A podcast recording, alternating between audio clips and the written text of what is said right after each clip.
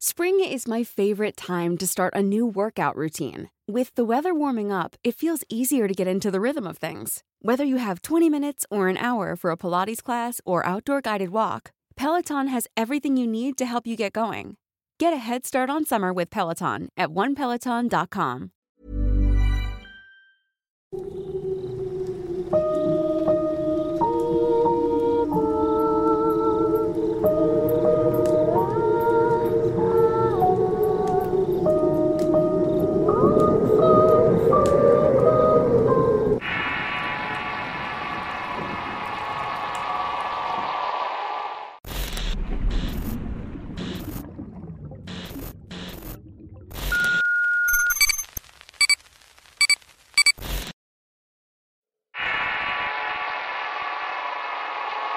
Todo se paga.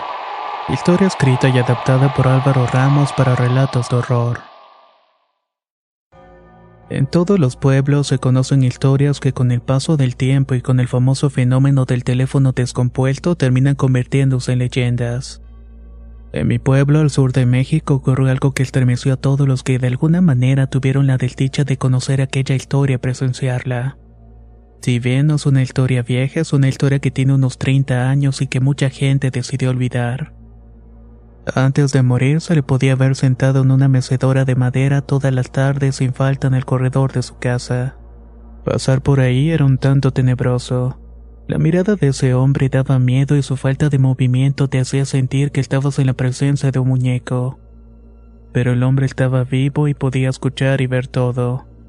Solamente que estaba paralizado y encerrado dentro de su mente. De broma algunos decían que se le había subido el muerto para siempre. Su nombre era Jacobo y lo que me contaron es más o menos lo siguiente. Adicto a la bebida y a las peleas de gallos, a Jacobo todo el tiempo era visto caminando por las calles del pueblo, hablando solo y buscando la forma de regresar a seguir tomando la cantina. Trabajaba pero la mitad de sus semanas se le iban a tomar y lo que hacía que su mujer tuviera que trabajar todavía más fuerte para poder sacar adelante a la familia. Afortunadamente Jacobo había pasado varios años trabajando en el norte del país ganando en ese tiempo buen dinero. Se había hecho de su casa y no tenía que pagar rentas. Pero desde que había vuelto al pueblo no era el mismo de antes. Se había vuelto flojo y desanimado. Era por esa razón que le decían el gordo loco. Nunca tuvo suerte con las mujeres era poco agraciado y ni siquiera las meretrices de las cantinas le ofrecían sus servicios. Por eso cuando una nueva muchacha que llegó a trabajar a una cantina comenzó a acercársele la gente comenzó a murmurar. Lo que no saben a ciencia cierta sucedió aquella noche. Dicen que todo lo que pasó al hombre fue producto del alcohol. Tomaba y fumaba demasiado. Pero quienes llegaron a estar ahí saben que aquella mujer tuvo algo que ver y la misteriosa desaparición de ella lo confirma. Esa noche Jacobo tenía horas tomando en la Gatúbela, un conocido bar donde se reunían los dueños de gallos después de las peleas. Jacobo había ganado dinero en las apuestas y como era de esperarse se lo quería gastar tomando con sus amigos. Las horas pasaron y el único que no se iba a su casa era él, hasta que se quedó sin dinero y lo corrieron del lugar. Mientras caminaba, la mujer de cuales hablé le ofreció seguir tomando en el bar en el cual trabajaba. Le ofreció una bebida preparada nueva en el lugar. Quienes lo vieron entrar al bar juran que ahí dentro no había nadie. Esa noche no habían abierto al público, lo cual era extraño. Pero Jacobo jura que en esa cantina todo era fiesta. Había música y diversión, o al menos hasta que salió de allí. Jacobo se sintió mareado, somnoliento y muy asqueado. Llevaba varios minutos caminando y no podía encontrar el camino a su casa. La sensación de inestabilidad que lo dominaba lo hizo llegar que hace tumbos hasta el panteón. Ahí Jacobo no soportó más y vomitó todo lo que tenía en el estómago. Por su boca salía una sustancia viscosa de color marrón. Una sustancia lo suficientemente grande como para que la garganta se le ensanchara de forma inusual. Las venas de la cara le resaltaban y por la presión sus globos oculares estaban casi al borde de salirse por las cuencas. Jacobo sentía que estaba a punto de morirse. Conforme el hombre vomitaba, su malestar pasaba y las fuerzas también se le estaban acabando. al punto de que al terminar de sacar todo aquello cayó rendido justamente en la entrada sur del cementerio del pueblo.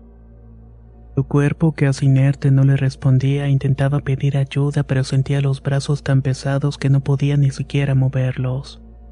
Tenía la garganta tan lastimada que no podía emitir un solo ruido para llamar la atención de alguien. Por un momento sintió que lo que seguía era la muerte, mas unas extrañas alucinaciones se hicieron presentes. Eran visiones de mujeres deformes que flotaban a su alrededor mientras susurraban nombres al azar. Cadáveres putrefactos arrastrándose hacia él y manos que salían de las paredes como queriéndolo alcanzar. Al mismo tiempo había una bestia de enormes proporciones con los ojos rojos enormes fauces que emitía un gruñido aterrador. Todo esto hacía que el pobre hombre lloraba con desesperación. Como pudo se levantó del suelo y caminó entre todo aquello que lo atormentaba, introduciéndose poco a poco al cementerio del pueblo donde irónicamente pudo encontrar un poco de paz. Ahí dentro las visiones casi demoníacas que veía poco a poco se fueron acabando hasta que cayó rendido sobre una tumba y todo el ambiente quedó en completo silencio. La familia del singular personaje acostumbraba las trasnochadas de Jacobo, así que no hizo nada por buscarlo y tampoco les pareció normal que no llegara a dormir, excepto a su hija Yadira de seis años. Ella le rogaba a su madre que fueran a buscar a su papá y que tenía miedo que algo le pasara, ya que según ella su amiga Mónica le dijo que su padre ya no regresaría a su casa. Fue tanta la insistencia de la niña que toda la familia comenzó a preocuparse. En el panteón Jacobo comenzó a sentirse mejor y el mareo parecía desaparecer poco a poco. El cuerpo le respondía de mejor manera que momentos antes. Logró sentarse sobre aquella tumba e intentó repasar todo lo que había hecho desde las 3 de la tarde. Pensé que algo me había hecho daño. Eso pensaba mientras agarraba la cabeza y se apretaba el estómago con la intención de vomitar. Jacobo, estás ahí. Fueron las palabras que escuchó antes de volver a caer en un remolino de visiones y mareos. ¿Quién eres? gritaba Jacobo mientras intentaba mantenerse erguido. Vengo a ayudarte, respondió una voz femenina de entre las sombras del lugar. Si me quieres ayudar, avísale a mi familia que estoy muriéndome y creo que estoy entrando al infierno. A tu familia no le interesas. Ellos te vinieron a dejar aquí, así que recuéstate que yo te voy a ayudar. Jacobo recuerda haber visto a una mujer de cabello corto acercarse a él. No podía distinguir su rostro y todo era borroso. La mujer puso sus manos en la cara y pecho de Jacobo y comenzó a soplarle una especie de humo con olor extraño que le provocaba mucha somnolencia.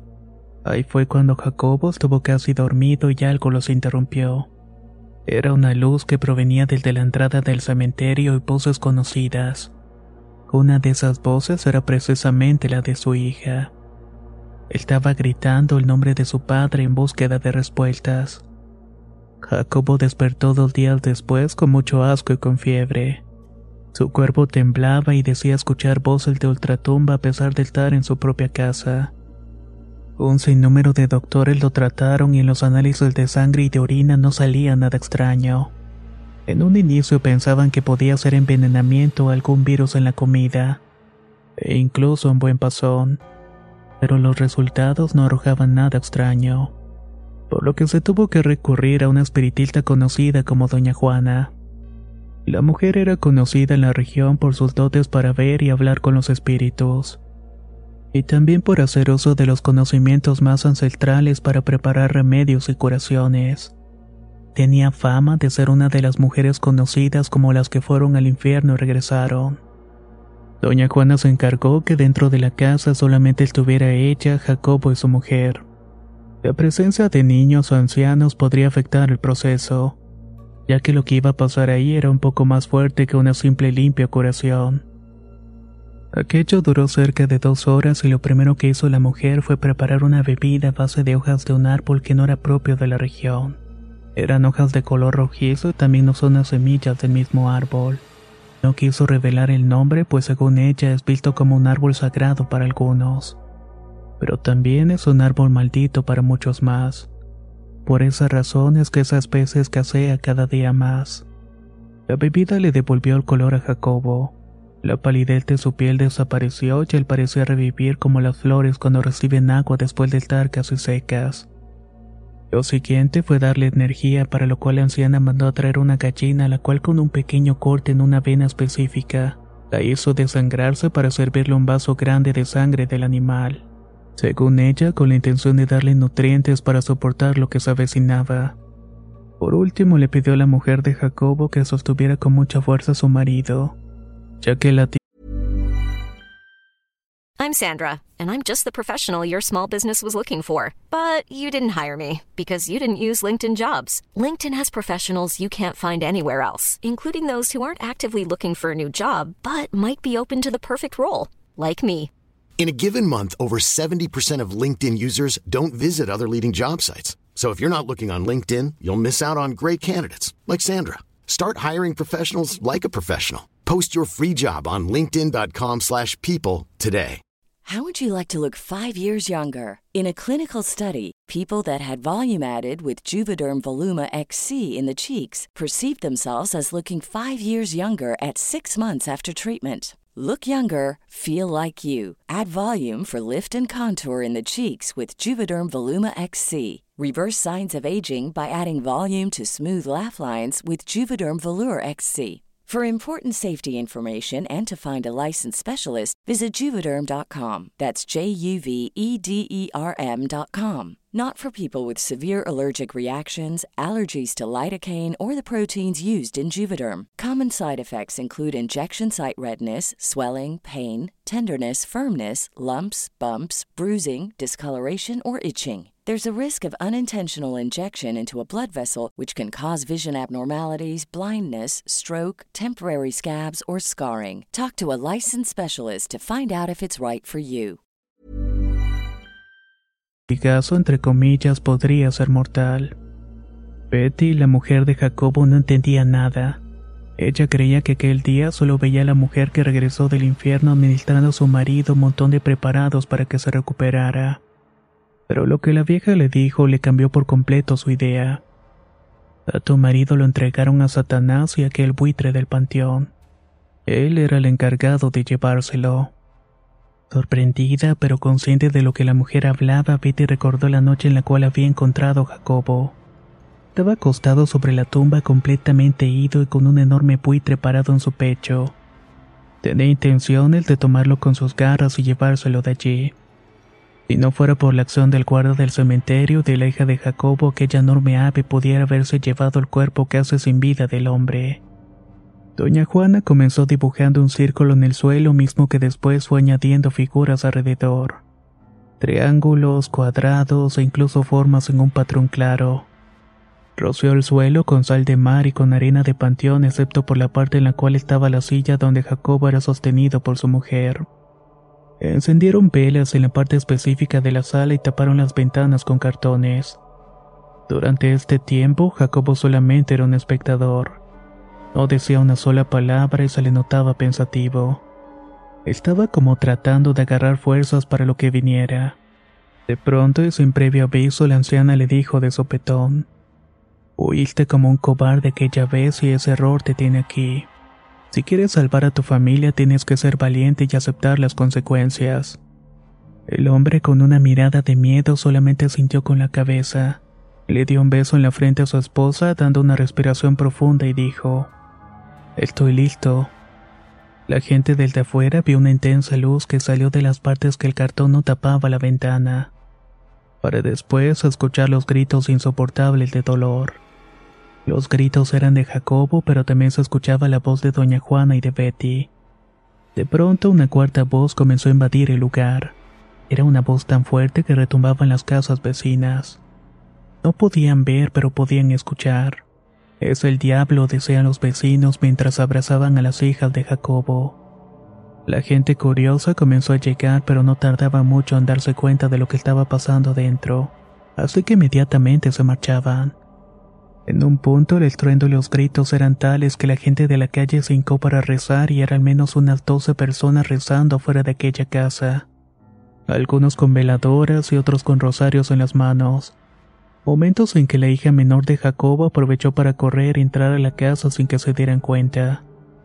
A los pocos minutos todo volvió en silencio. Y desde ese momento Jacobo no volvió a moverse nunca más. Los hechos exactos de lo que se vivió dentro de la casa solamente lo saben quienes estuvieron presentes. Pero justo la noche que velaban a Jacobo, Beatriz en un acto de descargo decidió contárselo a algunos de sus familiares. Fue de esta manera que esa versión llegó a mi familia. Se dice que lo que doña Juana hizo aquel día fue abrir una puerta al infierno. Estaba negociando como ya lo había hecho antes. Lo que tenía maldito a Jacobo no era una brujería, sino un odio. Un odio del más puro y cruel. La persona que lo marcó no lo quería ver muerto. Lo quería ver sufriendo y por eso lo había maldecido con uno de los más oscuros rituales que existen en el cual tanto quien maldice como el maldito terminarán inevitablemente juntos en el infierno. De esa manera van a sufrir por toda la eternidad. Al abrir la puerta del inframundo de manera literal, un enorme látigo salió de ahí para arrastrar a Jacobo. Él te sentía un dolor inmenso y veía cómo su carne se quemaba lentamente. Y de no ser por Betty, todo hubiera terminado en ese momento. La espiritista comenzó a comunicarse con aquel demonio intentando cambiar una cosa por otra. Pero al saber de voz del mismísimo demonio se dio cuenta de que no había nada que hacer. Jacobo tenía que pagar una condena por un error del pasado. Cuando él vivió en el norte del país embarazó a su novia en turno. Cuando se enteró, la abandonó y regresó a su pueblo y ella lo buscó pero en los lugares equivocados. Jacobo dijo que era de la Ciudad de México más por pena que decir el nombre de su pueblito. Esa mujer se hizo cargo de su hija hasta que cumplió 12 años. Después de mucho tiempo de luchar contra un cáncer terrible, ella murió dejando a su hija sola a cargo de una amiga suya. Aquella niña creció y se convirtió en una joven mujer educada por una bruja, una que con el tiempo comenzó a odiar al hombre que la había engendrado para luego abandonarla a ella y a su madre. Era por eso que buscaba venganza y era por eso que lo había rastreado hasta encontrarlo y cumplir con su misión, la cual era entregar el alma de Jacobo a un oscuro demonio del infierno. Juana, haciendo uso de sus conocimientos, puso sobre una mesa un cuadro en el cual se podía apreciar el rostro de un hombre que vestía con ropas finas y un sombrero francés de color negro. Tenía un delicado pero abundante bigote y llamaba la atención del antiguo retrato. De inmediato comenzó a pedir su ayuda. Oh gran maestro, te pido que vengas de mi auxilio una vez más. Tú que me elegiste para ser la emisora de tu mensaje y la guardiana de tu poder, ayúdame a conservar a este hombre en la tierra. Domina regresa a este demonio a su lugar y evita la muerte de un hombre arrepentido. Pasaron unos segundos y mientras aquel demonio no dejaba de lanzar ofensas y reírse de Jacobo, al que según cuenta su esposa se le podía ver con la cara que era absorbida por ese malvado ente.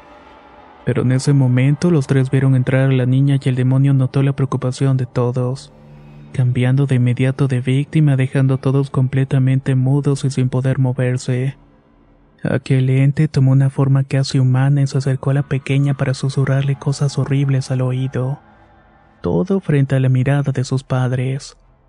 Por otro lado, y aunque muda, doña Juana no dejaba de mover los labios y seguía invocando a su maestro hasta que él te respondió. Una luz cegadora devolvió el movimiento a los presentes excepto a Jacobo. El hombre de retrato estaba parado en medio de la sala con un bastón en la mano izquierda y con un puro en la derecha. El demonio, totalmente erguido, comenzó a hablar en un idioma que solamente parecía entender Juana y el hombre del retrato. De pronto el humo del puro que sostenía el hombre del bigote comenzó a inundar la habitación y así evitó que todos vieran lo que estaba sucediendo hasta que en la silla donde estaba Jacobo comenzó a arrastrarse provocando un sonido horrible de metal versus el suelo.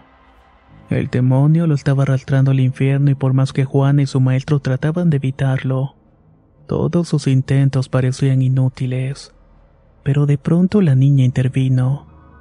Lléveme a mí, gritó con una voz entrecortada y es cierto todo lo que me dicen de mi papá, entonces lo justo es que pierda a su hija y no su vida.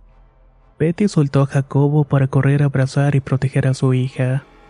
Y justo cuando parecía que todo había terminado para él, el bastón de ese extraño Catrín soltó la silla de Jacobo. Conozco tu nombre, dijo Juana. Ahora sé qué haces aquí y por qué le temes tanto al maestro Kardec. Fuiste invocado por el odio y la venganza, pero ahora estás frente a un sacrificio por amor. No te corresponde llevarte a la niña y ciertamente no estás en posición de llevarte tampoco al hombre. Regresa a tu madriguera y libera del pacto a esta familia, a cambio obtendrás la libertad. La mirada del demonio se encendió con furia y parecía respetar todas y cada una de las palabras de la mujer. El hombre del bigote aseguró a Jacobo y extendió sus manos para cerrar un poco a poco el portal que habían abierto. Hasta que todo quedó en completa oscuridad por unos minutos. Cuando por fin la casa se iluminó, los únicos habitantes eran Beatriz, Jacobo, su hija y Juana. Si bien el alma de Jacobo no fue tomada en ese momento, explicaba Juana, su esencia de alguna manera sí. Le salvamos la vida a costa de vivirla y ahora tu va a estar así por el resto de sus días. Es el pago que tuvo que hacer para salvar a su familia. Ahora solo les queda protegerse y cuidarlo, ya que estoy segura que la mujer que causó todo esto no va a descansar hasta que lo logre. Hoy en día la historia de Jacobo pasa desapercibida en aquel pueblo. De su familia se sabe poco y de sus hijas aún menos. La veracidad de la historia se ha visto afectada por un puñado de versiones amarillistas, todas inventadas con la intención de que se pierda poco a poco. Los que conocemos la historia sabemos que fue cierta, solamente nos queda tomarlo como ejemplo, ya que sea por el bien o por el mal, todo en esta vida se paga. ¿O ustedes qué creen al respecto?